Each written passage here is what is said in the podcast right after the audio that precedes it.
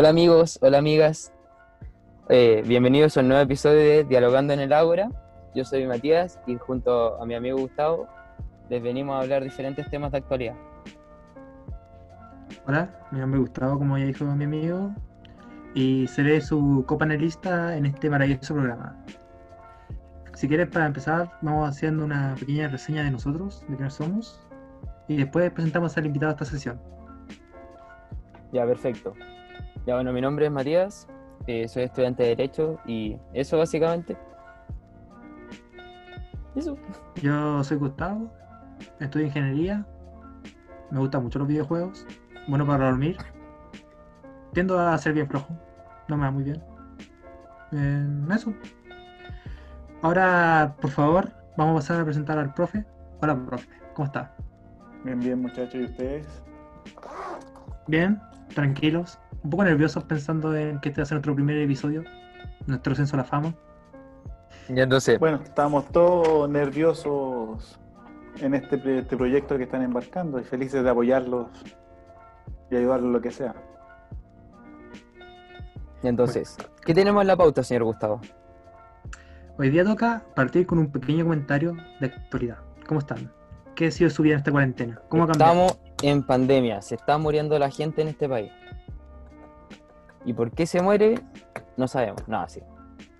Pero un, virus que está aplacando a nuestras calles, a nuestras negra. personas.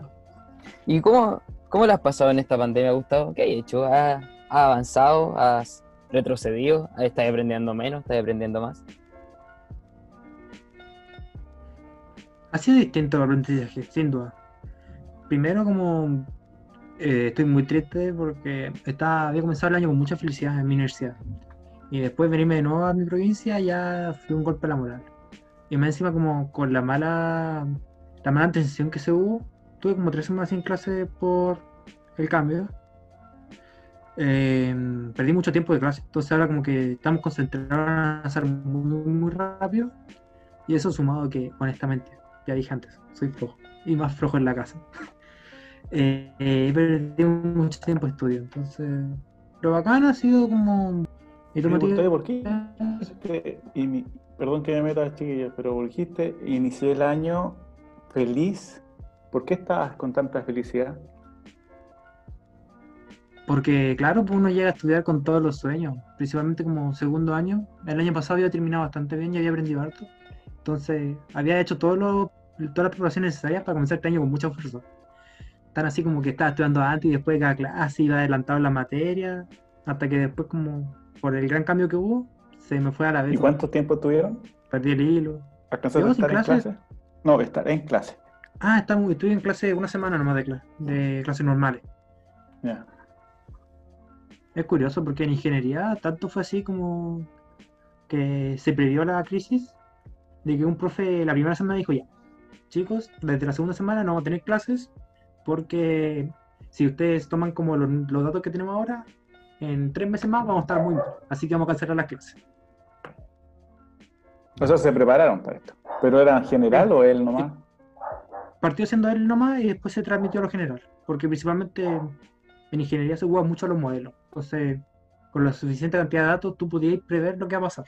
Y de hecho, Mm. fue ha pasado como se habría visto. ¿Y ¿Pero tú, Matías? por quién? Por, por mis profesores, Ah, ya.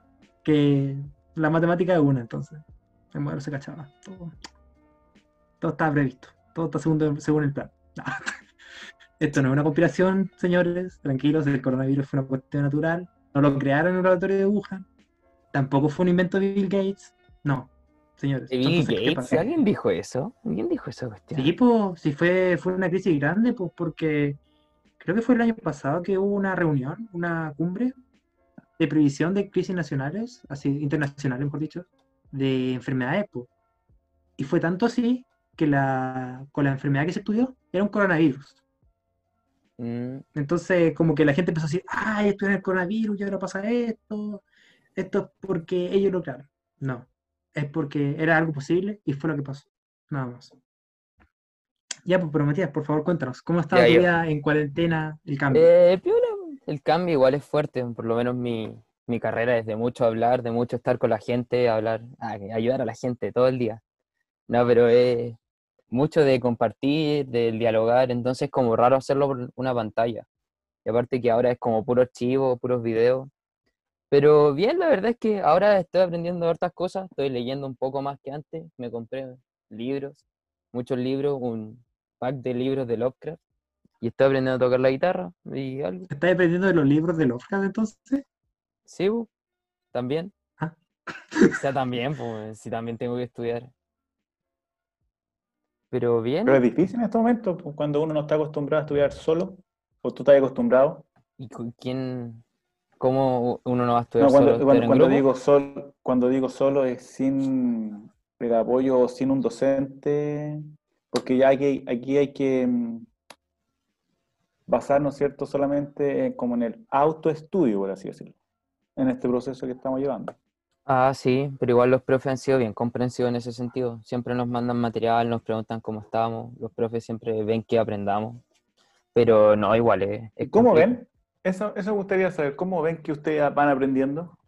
Porque básicamente hay que tener la, la- una de las herramientas principales, creo yo, que es la confianza en los estudiantes, ¿o no? Sí, de, sí, de hecho sí. Han habido campañas en contra de la copia en diferentes universidades y cosas así, diferentes cosas.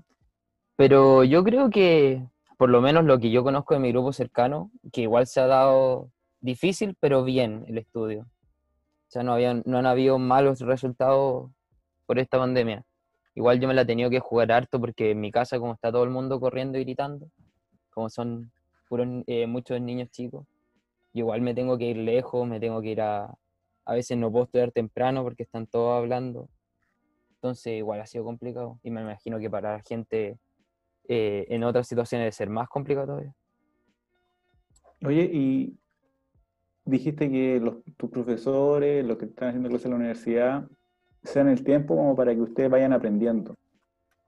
¿Cómo es ese proceso? Es decir, ¿tienen clases, sesiones individualizadas? No, no, no es tan Sí. así, pero no, ¿No? pucha, siem- siempre tienen la disposición de los correos, siempre nos mandan material de apoyo, siempre en las clases todos los profesores dejan un espacio para las preguntas si alguien tiene y los ayudantes han tenido buena disposición. No es como algo individualizado, pero pucha, si uno no entiende algo te contestan normalmente más rápido que lo que contestan normalmente. No sé, eso, eso opino yo por lo menos. Por mi lado, como. No sé, principalmente que esta crisis ha sacado a reducir mucho las ventajas comparativas que hay entre estudiantes. Porque hay mucha gente que está acostumbrada a ocupar el computador para estudiar. Las ventajas O incluso yo comparativas. tenía ramos que antes se dictaban principalmente por. Sí, la ventaja comparativa, Matías. ¿Ventaja o Que desventaja? dictaban por computador ya antes. Las dos. ¿Qué cosa? ¿Ventajas o desventajas? Depende de dónde lo mides. Y desde tu punto de vista, desventaja en grandes casos. Hay, mucha- hay muchos casos en que estudiantes que eran muy buenos en clases normales, ahora mm, simplemente no pueden absorber la materia de la misma manera. Porque en ingeniería se da mucho, como que el apoyo de un profe es bien necesario para alguna gente. Pero como yo creo que es algo bien sabido que todas las personas aprendemos diferente, a mí en lo personal, si bien ya dije antes, he trabajado menos, me ha sido más fácil aprender porque en suma el material que mandan ya por sí y con el tiempo que tengo y la tranquilidad que tengo en mi casa para aprender, se me ha hecho mucho más fácil. Es que tú eres súper autodidacta, pues, Gustavo. Tú tienes como ¿Qué? esa Tú siempre has sido súper eh, autodidacta. Estás Sí, como por eso acostumbrado a estoy diciendo que Sí, por eso. varía mucho. Por eso. Sin embargo, que lo que quiero decir es que tiene harta presencial, existe la copia, o sea, yo sé que existe en todos lados la copia. No, no lo puedo negar, Oye, voy a apagar el, el pero se da más. Sí, eh, se da más ahora, sin duda. Porque Mm. principalmente lo presencial de partida, los horarios son mucho más acotados. Por ejemplo, una prueba presencial antes, antes duraba como dos horas, tres. Eso era el rango. Y tú estás en sala pegado, sentado haciendo la prueba.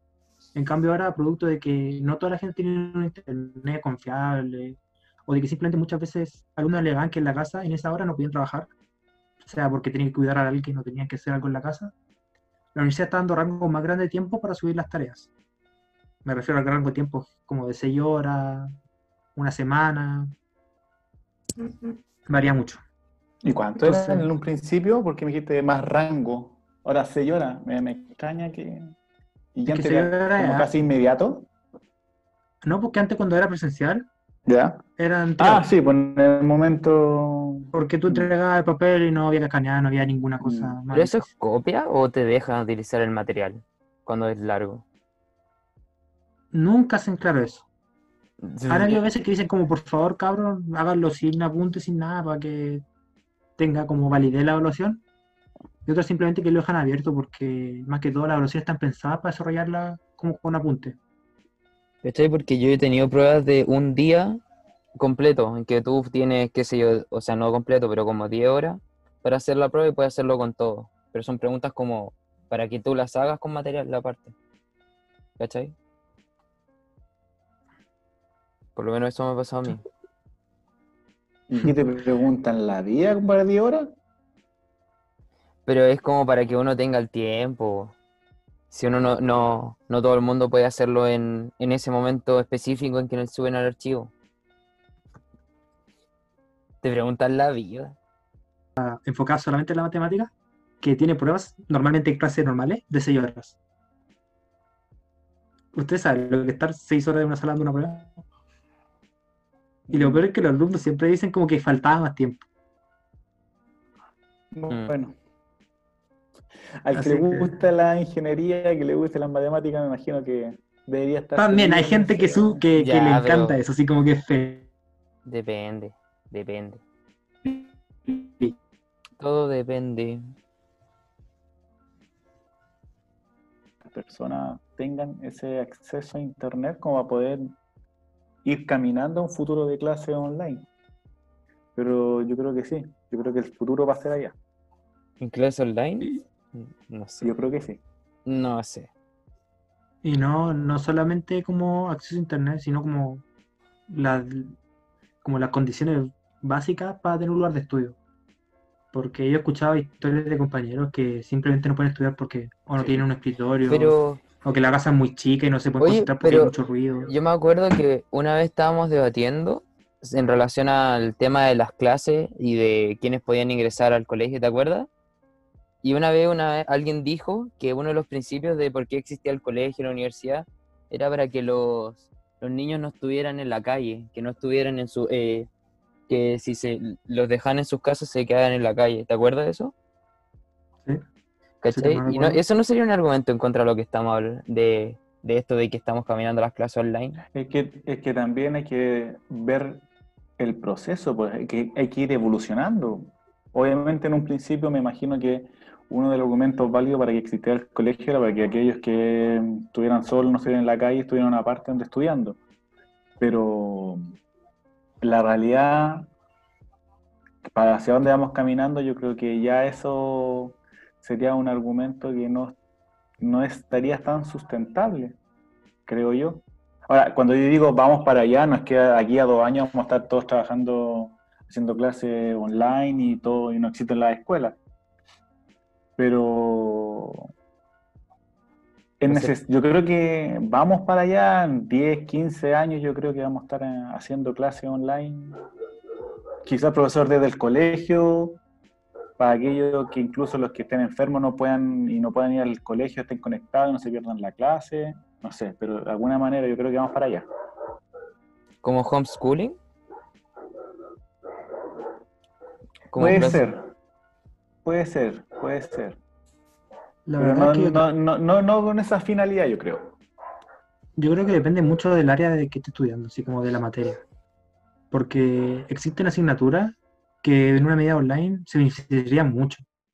Así, por ejemplo, sea biología, tener la capacidad de ver como un modelo, una imagen 3D de un órgano en tiempo real, así como con el mouse poder rotarle y todo, te ayudaría mucho más que simplemente ver el dibujo en el 2D en el cuaderno. O programación, que es un, un ramo que generalmente los técnicos se imparten mucho.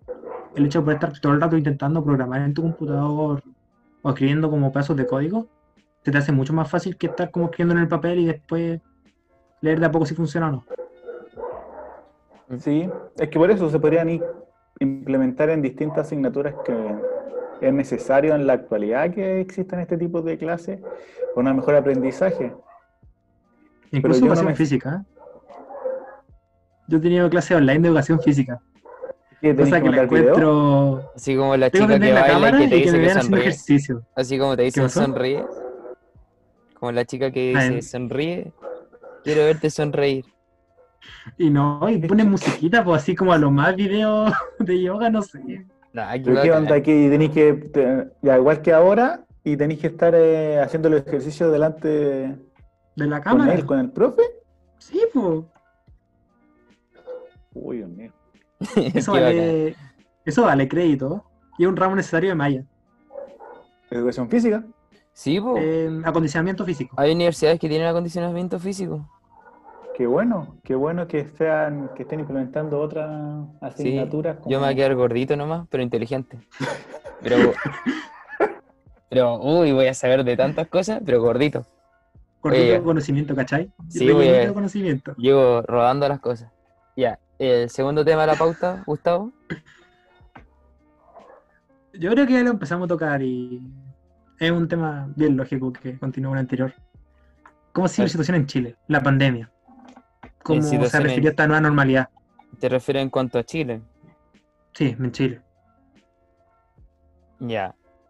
Ese concepto de la nueva normalidad pudo provocar este tema de las alzas en los casos, chiquillos. ¿Qué dicen ustedes?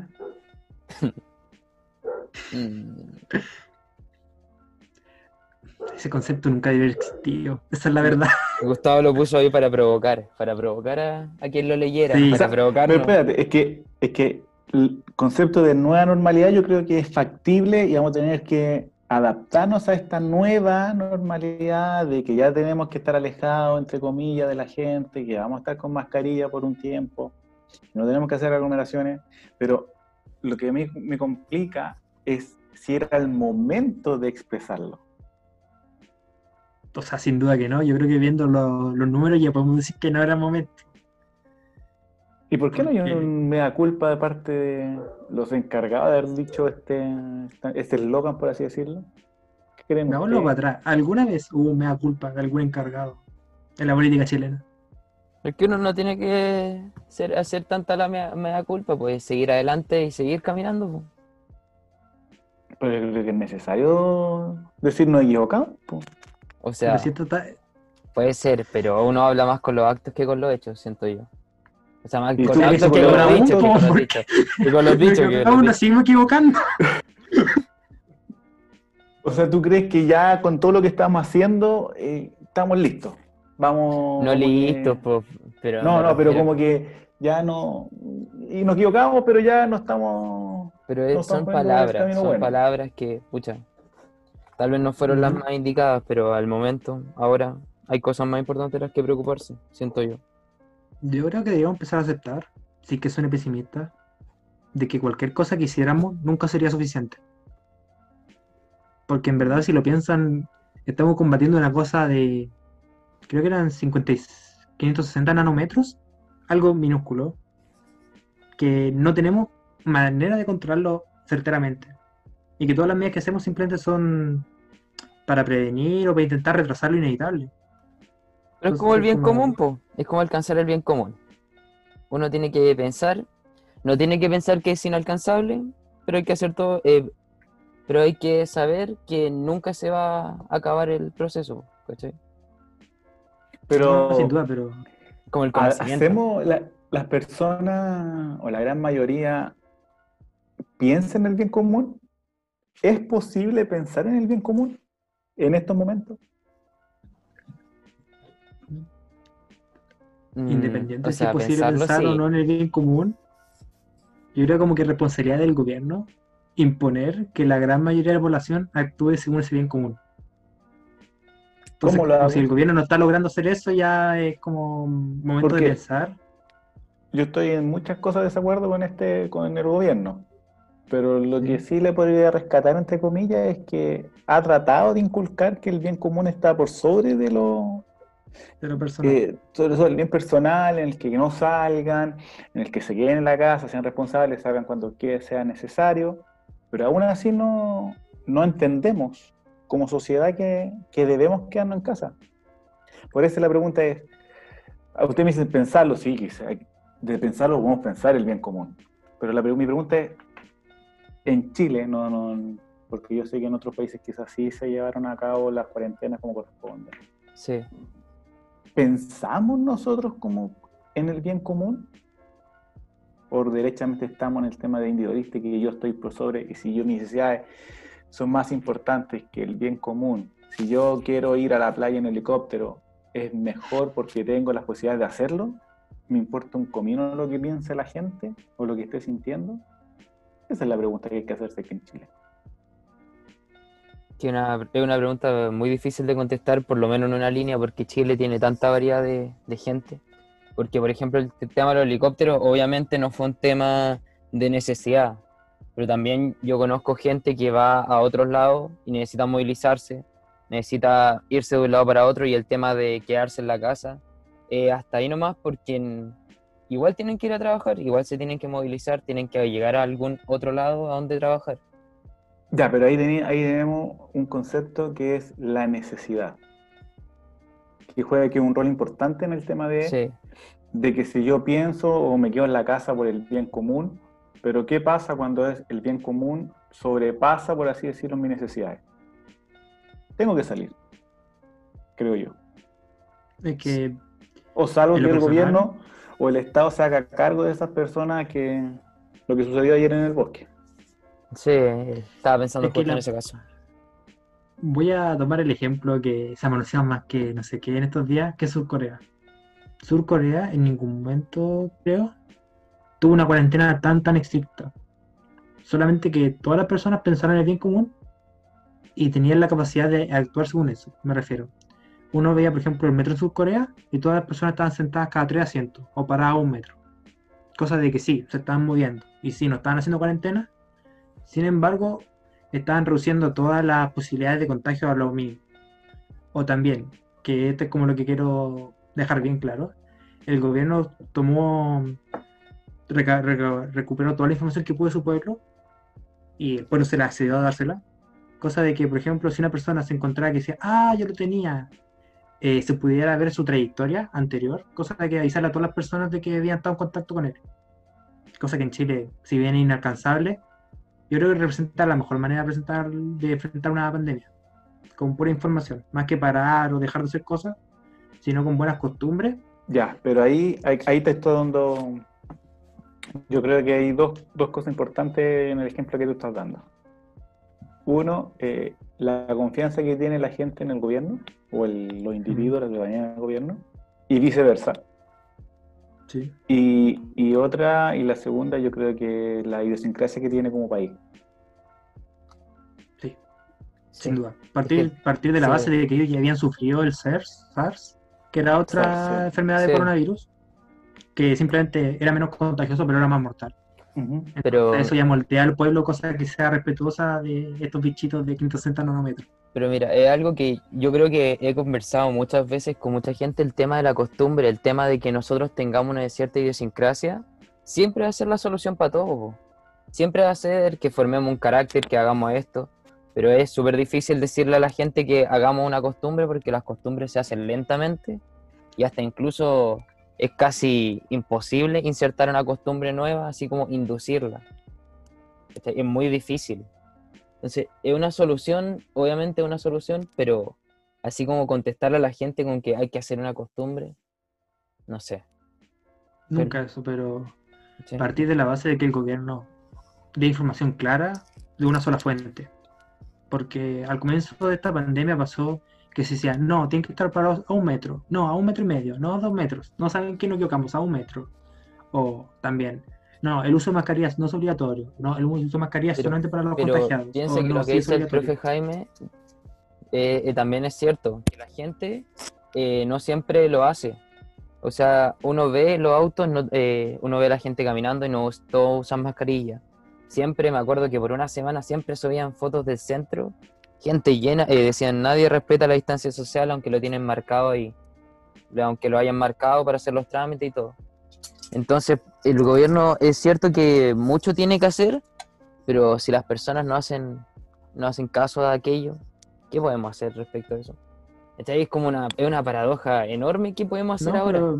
es que ahí cae la responsabilidad del gobierno de sancionar a esas personas que no cumplan las medidas. po. Pero ¿cómo las Ahora, es que- sancionan? La verdad Pero es que sí, ahí- es, es inalcanzable, pero Pero ahí estaríamos cayendo en lo que siempre caemos como país, que si no tengo sanción, no lo hago.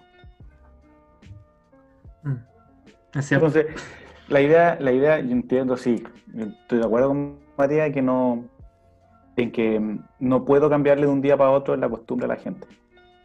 Es imposible. Pero sí educarla, pues empezar a educarla. Pero sabemos que el primer aprendizaje es a través de la imitación. Sí, eso, Los eso- niños aprenden a través de la imitación.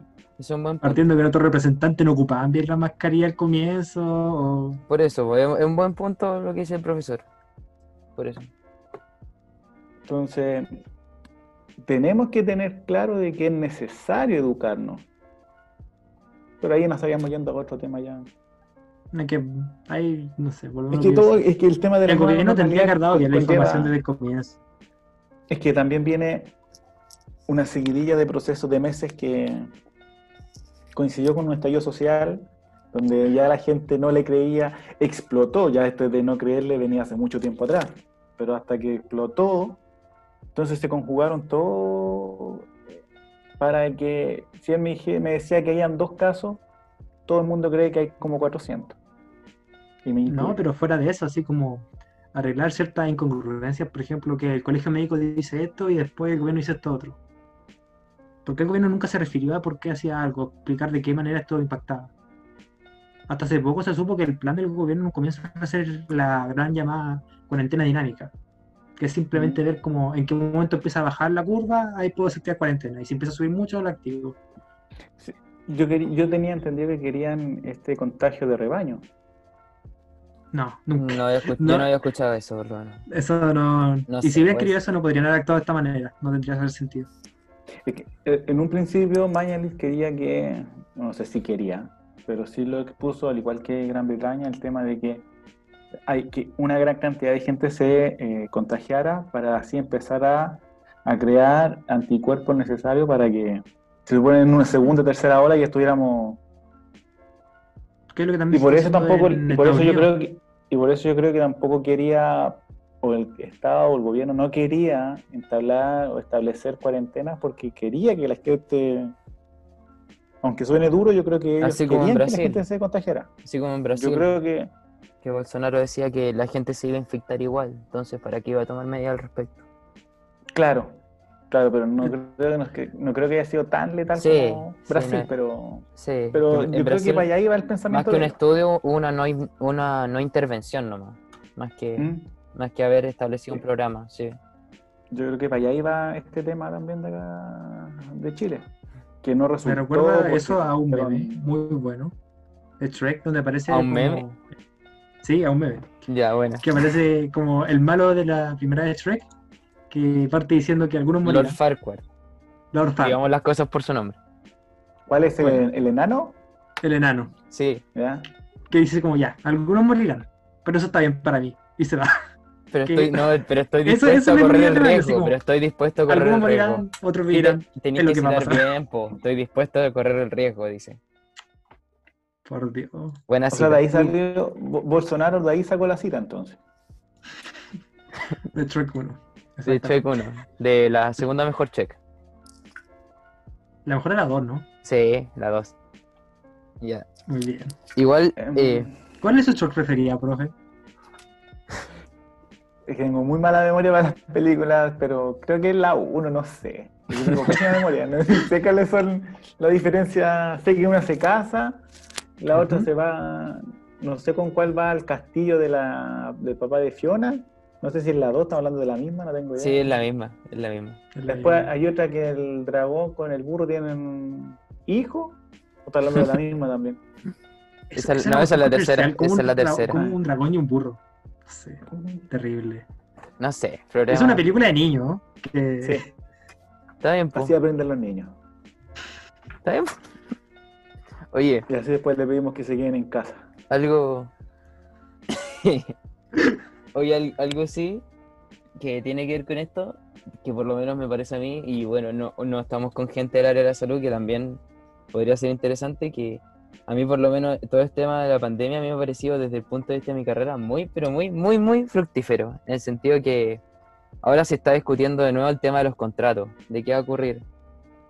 Entonces, es muy interesante por lo menos eso. A mí me ha servido para entender muchas cosas. ¿Cómo cuáles? que ahora se está discutiendo en el Congreso, no, no sé si lo vieron, el la teoría de la imprevisión. No. Ya, no la hago. Por favor, Eh, Hace explica- poco lo, lo leí.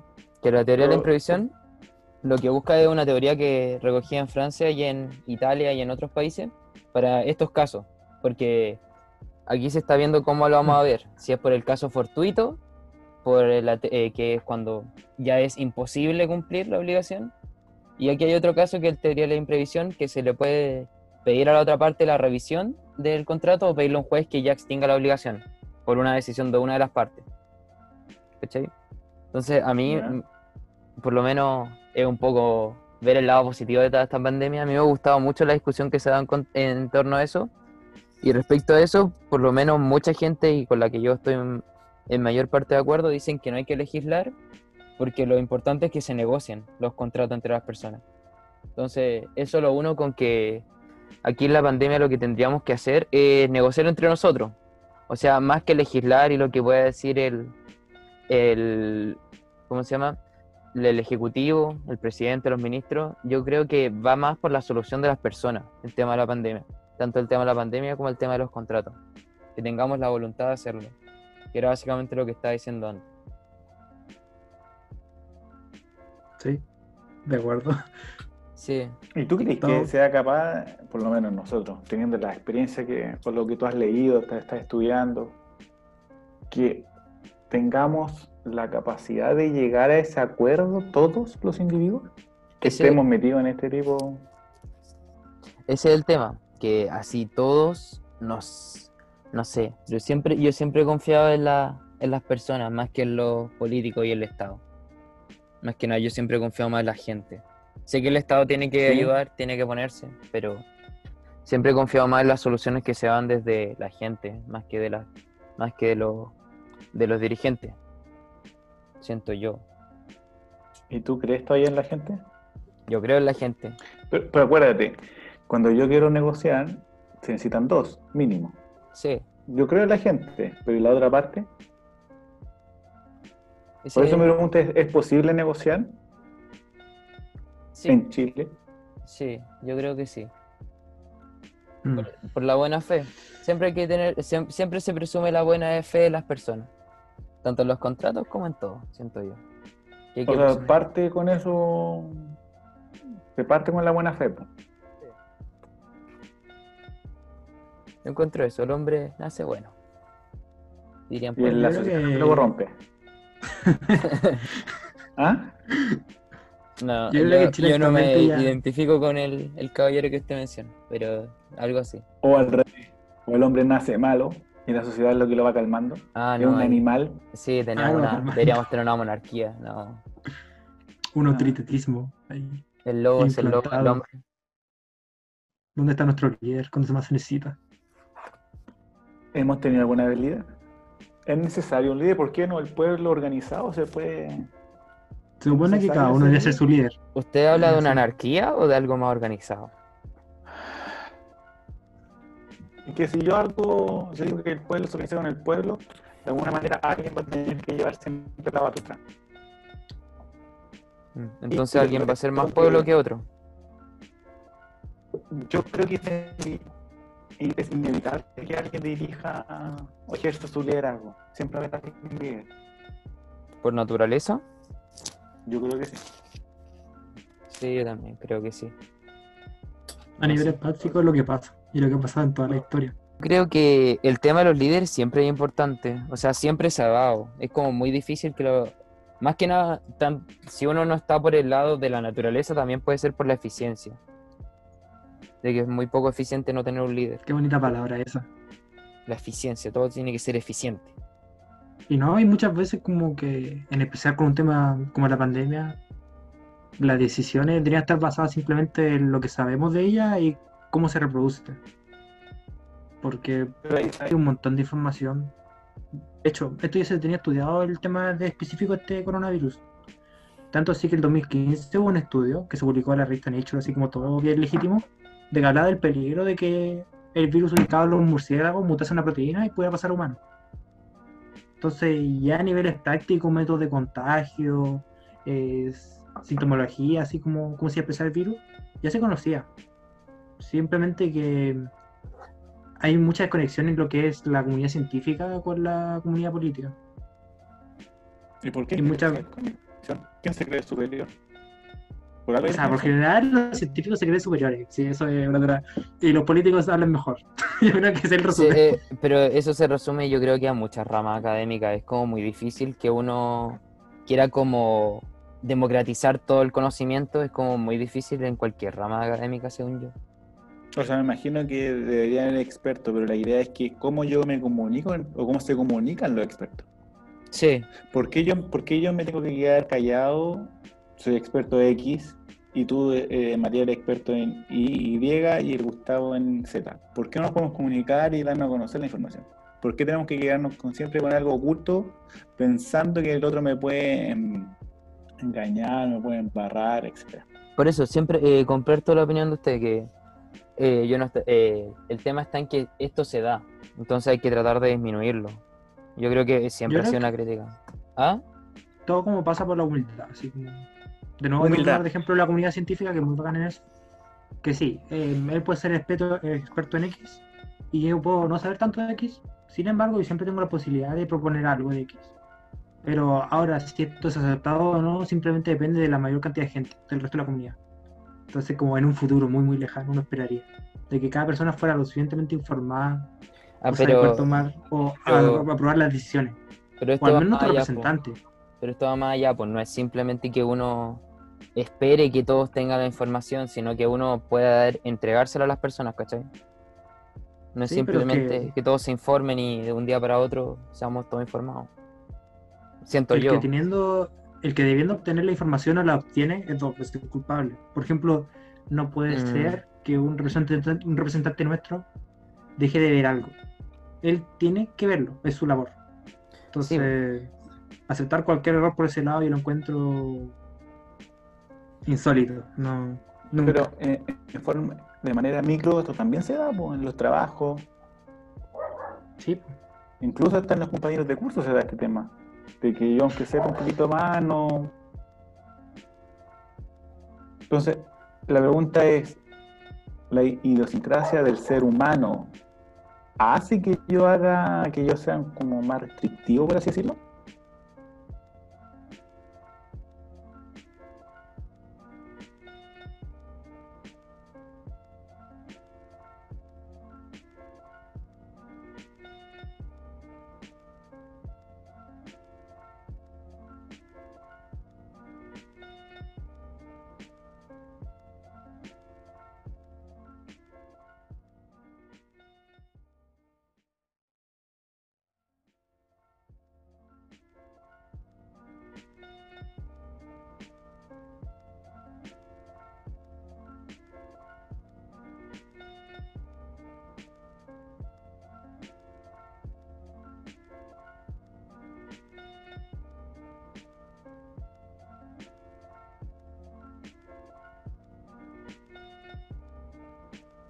Eh, usted estaba hablando de si era parte de la idiosincrasia natural del ser humano Por la naturaleza, no que, sino que la naturaleza. Mm. naturaleza ya. Yo diría que no. Es que, si disculpe mi ignorancia, pero ¿a qué se refiere exactamente con ser restrictivo con el conocimiento? En lo que estábamos hablando, de que yo, si yo sé un poquito más, no te doy toda la información, no te ayudo, me quedo con algo, y como porque, y porque, y como que hago que tú busques la información sabiendo que yo te puedo ayudar. Yo digo que no, así como un no rotundo.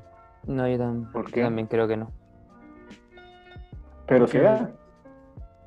Se Sí, creen, ¿o ¿no? También se da el ejemplo contrario. po. Son las que excepciones gente- que confirman la regla. Si fuera algo de naturaleza humana, ¿Ya? la gran mayoría debería actuar de esa manera, pero yo creo que todo lo ¿Ustedes creen, contrario. o sea, ustedes me dicen que no es, la gran mayoría no actúa de esa manera? Exactamente. Eso lo dijo él. Bueno, lo digo yo. Ya, Gustavo lo dice entonces. Yo, Sí. yo creo que la gran mayoría que importa. Así como la gente que a mayor, a más refinada o más importante. Como hay gente que no importa. ¿Eso acá es? ¿Sí, Gustavo? Hay, ¿Siente hay que un no tema muy interesante que Está se ha, dejado muy claro en Está internet. ifunado. Una vez, po. No, pero. Ya defiende tu ¿Cómo? punto, Gustavo. existe una creencia, que en lo personal creo que muchas veces es errónea, que en cualquier tema todas las opiniones son igualmente importantes.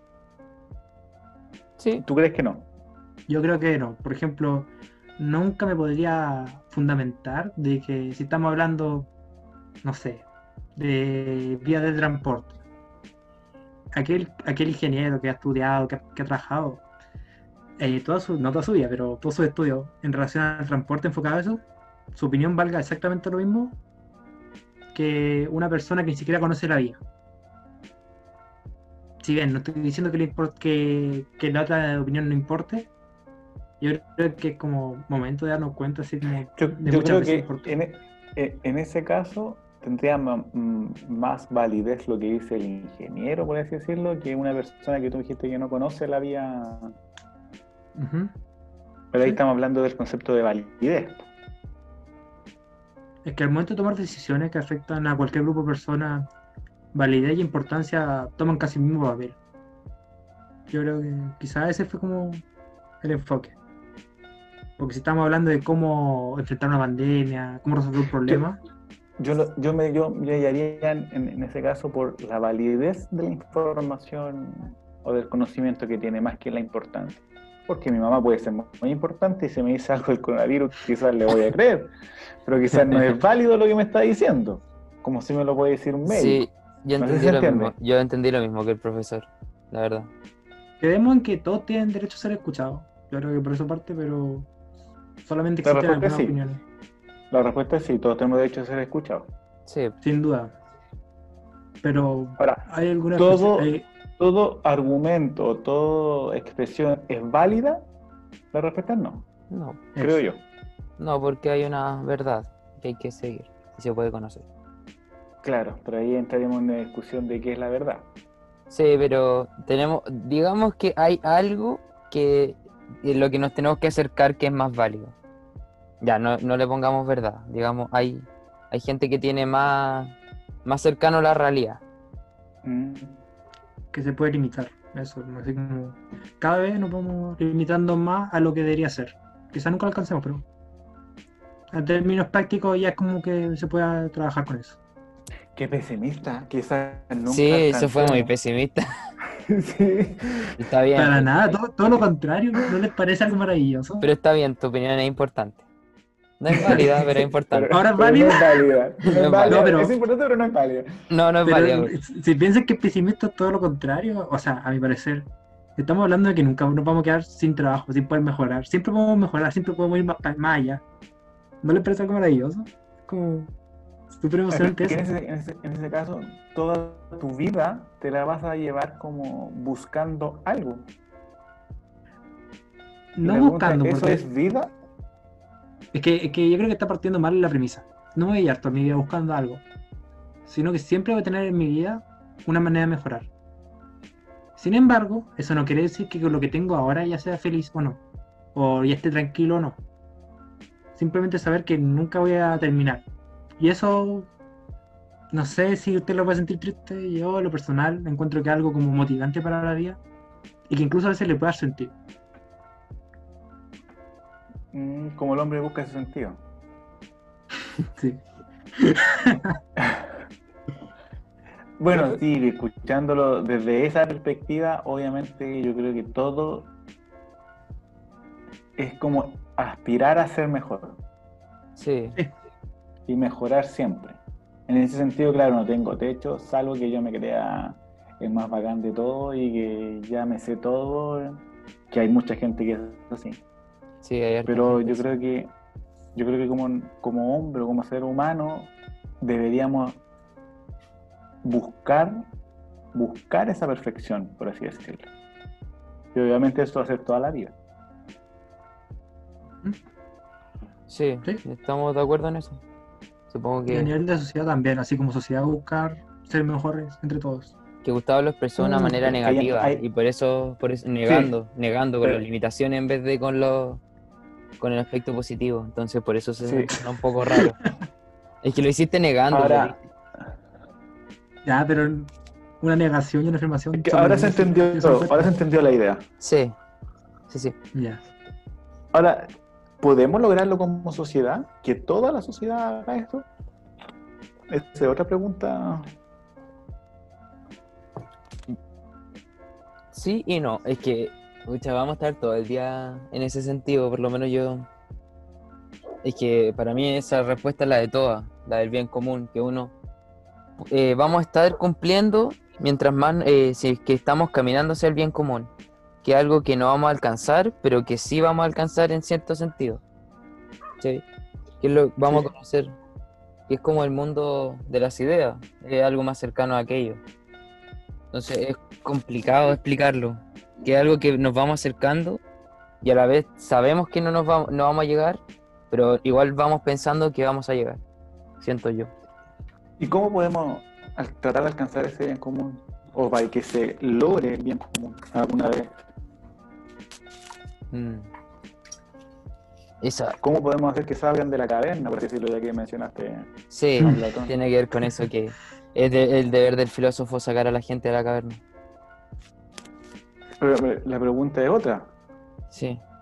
Que, Sí, obviamente el, el deber del filósofo, por así decirlo, es que todo aprenda y sacarlo de esa ignorancia. Pero la pregunta que yo me haría es, ¿la gente quiere salir de esa ignorancia? En el mito de la caverna queda claro que no quiere. sí.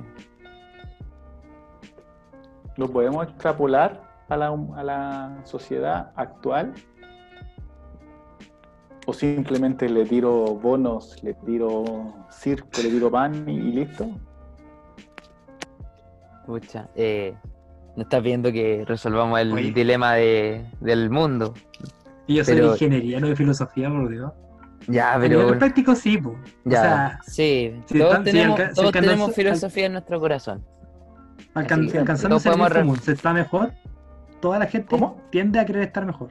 Que es como una, una visión súper reduccionista, penca del humano, pero pensemos que todos los humanos quieren mejorar su calidad de vida. Eso es como. Sí, Yo todo- creo que nadie Ah, va a querer decir como. pero que todos quieren mejorar. po. sí, Por eso. Entonces, si nosotros programamos que alcanzando el bien común se mejora generar la calidad de vida de todos, eso que implica que todos queramos avanzar hacia el bien común. Pero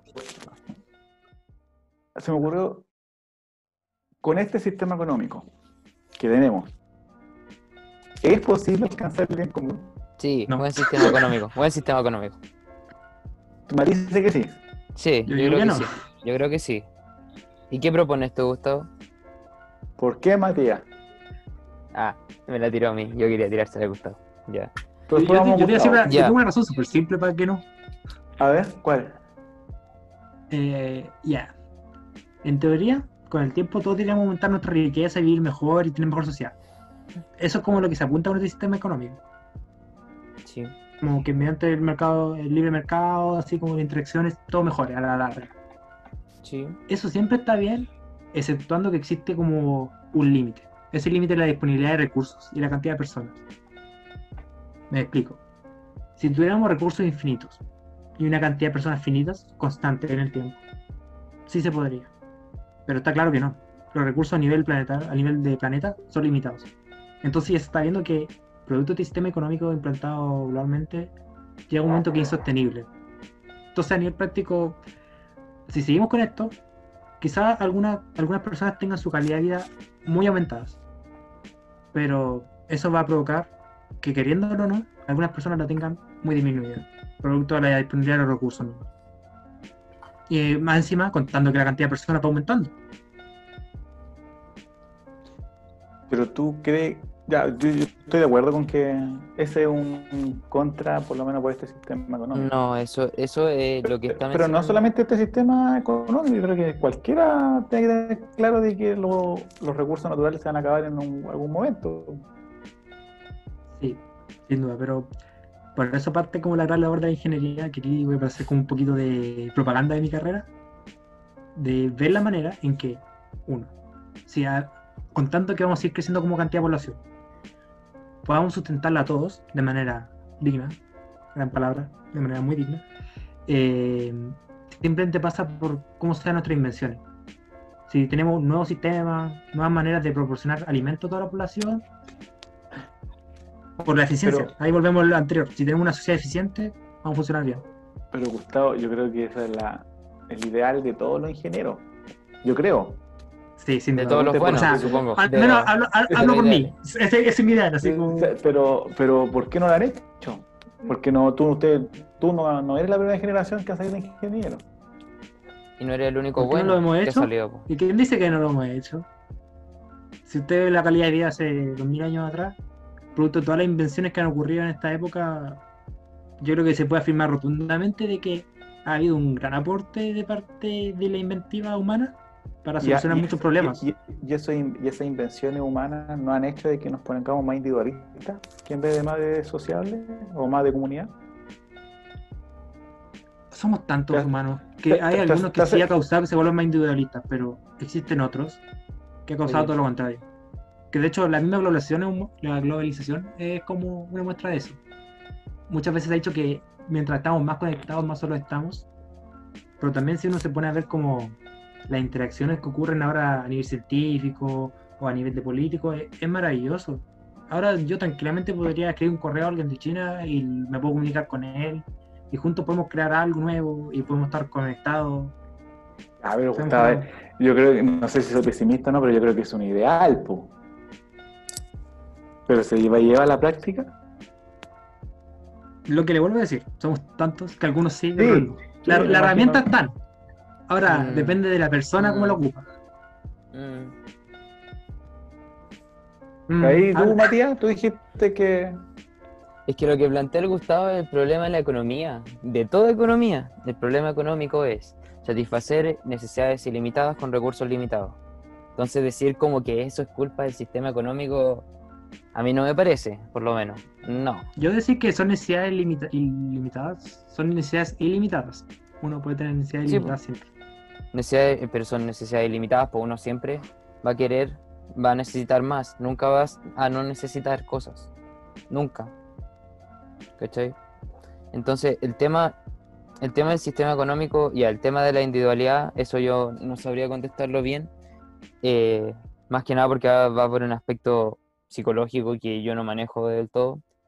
Pero el tema de que el sistema económico no nos permite o no nos está haciendo bien, yo encuentro que sí, por lo menos. Eh, en, dentro de lo que cabe y dentro de, del sistema económico ¿Lo que haciendo lo bien, planteamos sí o no? bien, si lo planteamos bien. ¿Ah? Lo está haciendo bien entonces.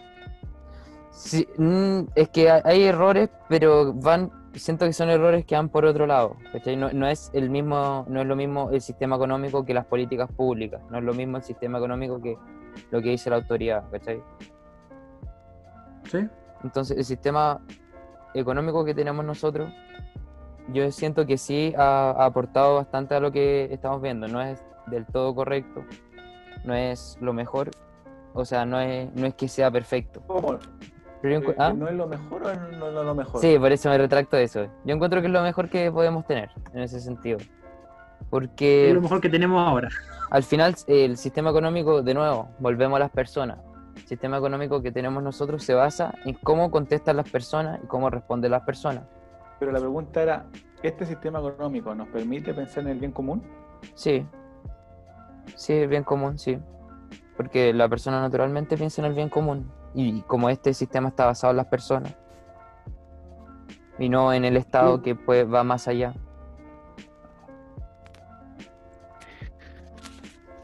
Yo creo que no. ¿Por qué no? Yo creo que no porque este sistema económico, sin ser experto, insisto, yo Sí, estamos, estamos debatiendo nomás, no, no, Eh, no es discurso académico. creo, creo que fomenta a que si tú sigas como enriqueciéndote y que no importa el que está al lado y que si tengo que pasar por encima del que está al lado, lo voy a hacer para poder conseguir y consumir y voy siguiendo y me estoy metido en este círculo vicioso de que consumo o me esfuerzo por alcanzar algo y lo consumo, compro, etcétera, etcétera. Por ende, por ende, el capitalismo creo que no, no me permitiría o no permiten que como sociedad vayamos pensando en que cómo podemos salir juntos de esta y, y caminar en un pro, en pro de toda la sociedad.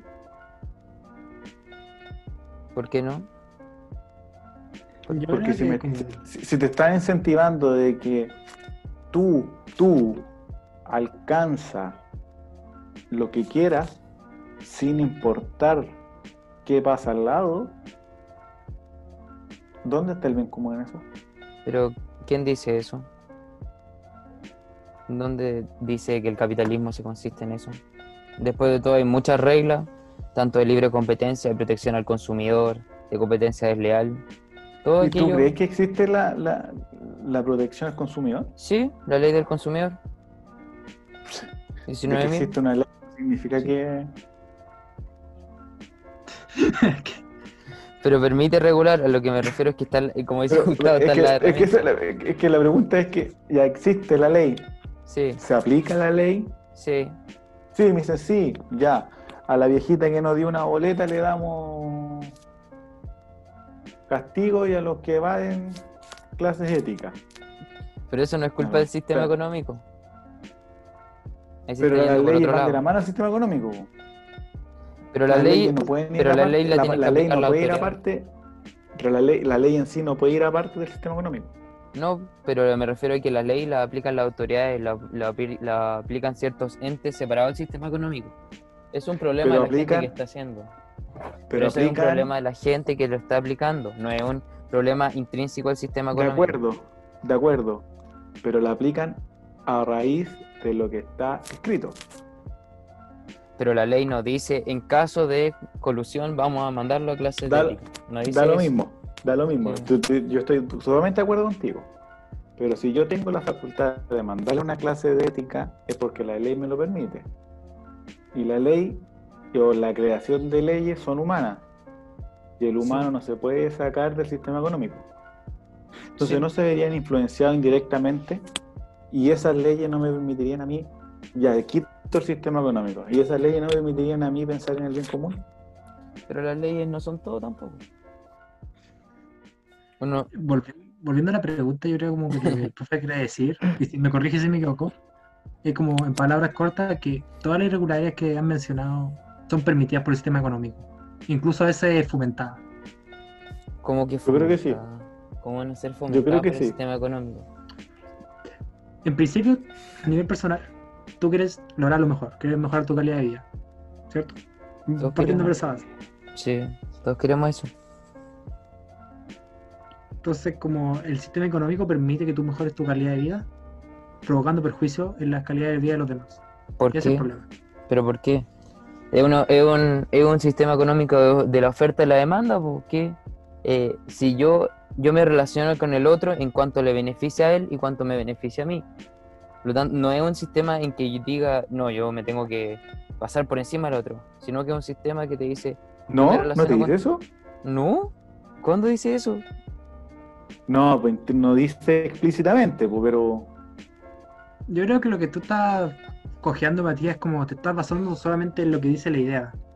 Pero volviendo al tema práctico, el que, que más me gusta. A nivel práctico es lo que pasa. Las personas para Pero es que ellos pasan por encima de los demás. tiene que haber una mejor fiscalización, po. tiene que haber una mejor fiscalización respecto a las O cambiar el sistema. ¿Ah?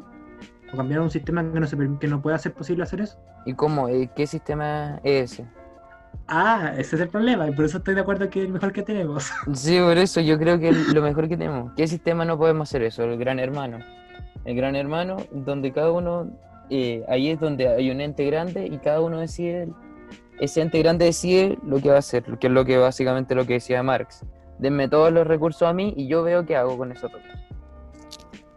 ¿Ya? No, no hay una manera aparte de eso, si al final el sistema tiene errores porque se basa en la gente y la gente cometemos errores, pero es lo mejor que podemos hacer, confiar en nosotros mismos y agarrar nuestras, nuestras cosas y poder avanzar con aquello, siento yo. Reemplacemos todo con máquina y. ¿Y, el estallido social? ¿Cuál es tu explicación, Matías, de que haya surgido? Eh, Desde el punto de vista económico estamos hablando de otra cosa. No, lo económico, veamos lo económico. Ya, ¿qué pienso de eso? Bueno, en el tema económico obviamente fue malo para todo el mundo. Fue una... Es, es más... ¿Ah? para algunas personas fue bueno. Mm, Para la minoría, estamos hablando de la gente común y corriente, pues, no... Ya, Hay gente que ni, piensa que hay gente que ni le afectó el estallido social. Piensa que hay Porque le gente que- benefició activamente. po. Ya, pero la, la pregunta es, era por, ¿por qué crees tú, cuál es tu explicación? Y para ti también, Gustavo, me salió un poco del tema de la pandemia, pero Sí, da lo mismo. ¿por De qué, cierta manera, el estallido social fue una pandemia. Oh, ya, ¿Por Gustavo, qué? no, no. ¿por qué aparece el estallido social? Ya. Yo encuentro, yo personalmente, que si bien no soy el abanderado de todo esto, cambios de toda esta forma, todo esto, yo siento que sí es válido desde el punto de vista que si hay una leg- deslegitimación de la autoridad, que la autoridad es ilegítima frente a cómo ha respondido la gente. Que es verdad, seamos de cualquier partido, eh, lo- el ejecutivo que tenemos y el legislativo de cierta manera también, no ha sabido responder a las necesidades de las personas. Y eso es, yo creo que es evidente para todos nosotros. ¿De acuerdo? Sí. Y el sistema económico, volviendo, no gatilló, no gatilló, No. No, Propicio, diría yo. no, tampoco. propició nada. No, o sea, Nada. sacamos aquí No, el no- sistema no económico. tuvo correlación. No, no tuvo que No, todo- relacionar al sistema está bien. económico. No, no está relacionado al sistema económico. Yo creo que es un tema netamente político. O sea, tiene que ver en cuanto a la economía, en cuanto a, la- a las autoridades que tenemos no supieron responder a las necesidades. Sin embargo, eso no tiene que ver con el sistema eh, económico como tal. O tal vez tiene que ver que tendríamos que aún liberalizar aún más, porque la- eh, como el, el Estado no supo responder. Liberalizar más. Si el Estado no supo puede. responder, el error viene desde el Estado, no viene desde las personas. Este error viene desde el Estado. Por algo, por algo, Estoy de acuerdo con eso. Si liberalizaron más, yo creo que sería manejado de mejor manera. no sé si la palabra es manejado, pero se daría de mejor manera. Manejado. Pero eso, eso opino yo, porque desde el punto de vista económico todo esto surgió desde el Ejecutivo, desde principalmente el Ejecutivo, yo creo que también el Legislativo, pero todo esto principalmente el Ejecutivo. El Ejecutivo no supo responder y de cierta manera fue deslegitimado por las personas, que es fuera de la forma y todo aquello, yo encuentro que es muy válido, muy válido que sea deslegitimado. O sea, pues la gente puede considerarlo ilegítimo. Pero tú, ¿sí? es que me sigue dando vuelta. Porque Gustavo también dijo que no, que no consideren de que el sistema económico haya influen- influido o influenciado a la gente para que se haya producido este estallido. Yo Sí. creo que, como, Sí. no sé si está de acuerdo conmigo, Matías, pero el sistema económico como tal, en base, no tiene la culpa. Lo que tiene la culpa del sistema económico es que permite que ocurran esas irregularidades. Y eso se podría solucionar con buenas fiscalizaciones, nada más. Yo opino eso. Sí, yo opino exactamente. Pero cuando hay plata de por medio, ¿se puede hacer buenas fiscalizaciones o no? Sin Es duda que- que sí. Ese es el otro lado. Ese es el otro lado. Si liberalizamos más, Que no tenga nada de correlación con el dinero. Eso. Como que no, le- que no, que no le afecte lo más mínimo. Pero que también es que si hay dinero, todo va, todo va a acarrear dinero. Es imposible hacer una actividad sin dinero, entonces no deberíamos confiar en nada, bajo la premisa que usted está proponiendo. En ese sentido. Es que todo acarrea dinero. Todo hay dinero de por medio. Sí, pero sabemos que para algunas algunas cosas, el ejemplo de fiscalización no es necesario, no es necesario que exista el dinero de por medio. No, en la influencia. Como quieran, no O sea, o sea, lo ideal sería que fuera como en Roma. En Roma no. Eh, todas estas autoridades, todas estas personas eran gratuitos. Todo aquello era gratuito y eran cargos de fácil disposición de parte de las personas. O sea, por eso se llama la Cámara de Honorable, Honorable Cámara de Diputados en Chile Sí. Senadores. sí, eh, honorario, era sin honorario. Sí, sí, honor. sí. Eso sería lo ideal. Ahora, ¿cómo lo hacemos eso en, en- actualmente? Es muy difícil. Yo siempre he pensado, siempre lo- me lo he preguntado al respecto, porque Roma también tenía una economía bien de mercado. De hecho, Mm. muchas de sus leyes lo, lo establecían así, de cómo transaban sus bienes y comercio. Y ellos, pucha, ellos pudieron hacerlo. ¿Cómo lo podríamos hacer nosotros? Yo creo que me faltan herramientas para decir aquello. Por lo menos a mí. Yo sigo insistiendo que a nivel nacional al menos la situación está complicada independiente de la utilidad que tengamos porque a nivel nacional honestamente yo creo que los recursos que tenemos no son suficientes a largo plazo. Como que si uno se proyectara, aquí estoy, estoy un salto, pero es como mi intuición me diría como los recursos que tenemos actualmente, naturales, industria, todo eso, no son suficientes y no son no son suficientemente fructíferos para mantener toda la relación que tenemos a largo plazo. Maté más gente. O sea, no matemos. Tiremos, pero- tire- tiremos un virus. Claro. Tiremos, un- tiremos un virus para matar a la población y así empezamos. pero decimos que es natural, profe. Pero Profe, eso- tenemos que decir que claro. es natural para que no haya culpa. Claro. Le dijimos que se creó en Yahoo. Perdón, Wu- Wuhan, como dijo el otro. en Wuhan. A nivel práctico, eso, por más horrible que suene, igual es bueno, sí. Sí, pero no, no pensemos en aquello. Siempre las vidas valen, todas las vidas valen, mil vidas valen lo mismo que una. O sea, todas las vidas valen. ¿Cachai? Sí, pues, no hay, más- no hay vida más importante que otra. Sí, así que bien, vamos finalizando este episodio de Dialogando en el Ágora, primer episodio, no último. Eh, gracias a la compañía de nuestro invitado, don Jaime. Profe, profe. Muchas gracias por invitarme, muchachos. Un honor y una alegría enorme volver a escucharlo, hablar de temas cotidianos. Siempre va a ser agradable hablar con ustedes. Muchas gracias. ¿Al- ¿Algo que decir, mi compañero Gustavo? Nada, muy contento por lo que ha resultado este primer episodio. Un buen espacio de discusión y me gustaron mucho todos los temas que tocamos. Así que con eso, yo creo que ya es buen momento para despedirse. Síganos en nuestras redes sociales. No, no tenemos todavía. Todavía. Vamos a hacer un correo probablemente. eh, eso. Muchas gracias a todos por escucharnos. para que les manden los temas que, que les gustaría escuchar. Sí, Claro, y no cualquier promoción. Si creen que hagamos alguna promoción de algún producto o algo, estamos abiertos. Sí, también. Somos, Gran capitalistas somos. somos ¿sí? capitalistas. Venimos a liberarlo. ya. Muchas gracias. Solamente el primer episodio es gratis. Eso. Muchas gracias. Adiós. Adiós.